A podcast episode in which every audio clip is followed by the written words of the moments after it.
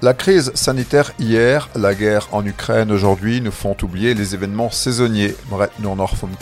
Pourtant, nous sommes toujours dans le temps carnavalesque en Alsace, même si dans la tradition on en aurait fini, car après le Mardi Gras hier, voici le mercredi des cendres, les cendres qui ouvrent le carême, et ce démarrage intervient avec la fin de l'hiver météorologique cette année, Yaya, Marsegnetz et Merz.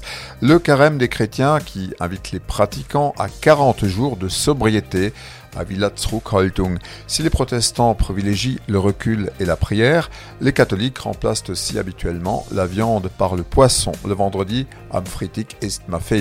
Mais le carême est d'abord une période de recentrage sur soi pour préparer la fête majeure de Pâques. Et on peut jeûner autrement que par la nourriture. On a d'ailleurs parlé de carême 2.0 quand on a su lever le pied des réseaux sociaux par exemple. Le carême concerne également les orthodoxes. Il commencera la semaine prochaine. Dans le rite byzantin, on parle de grand carême. Also.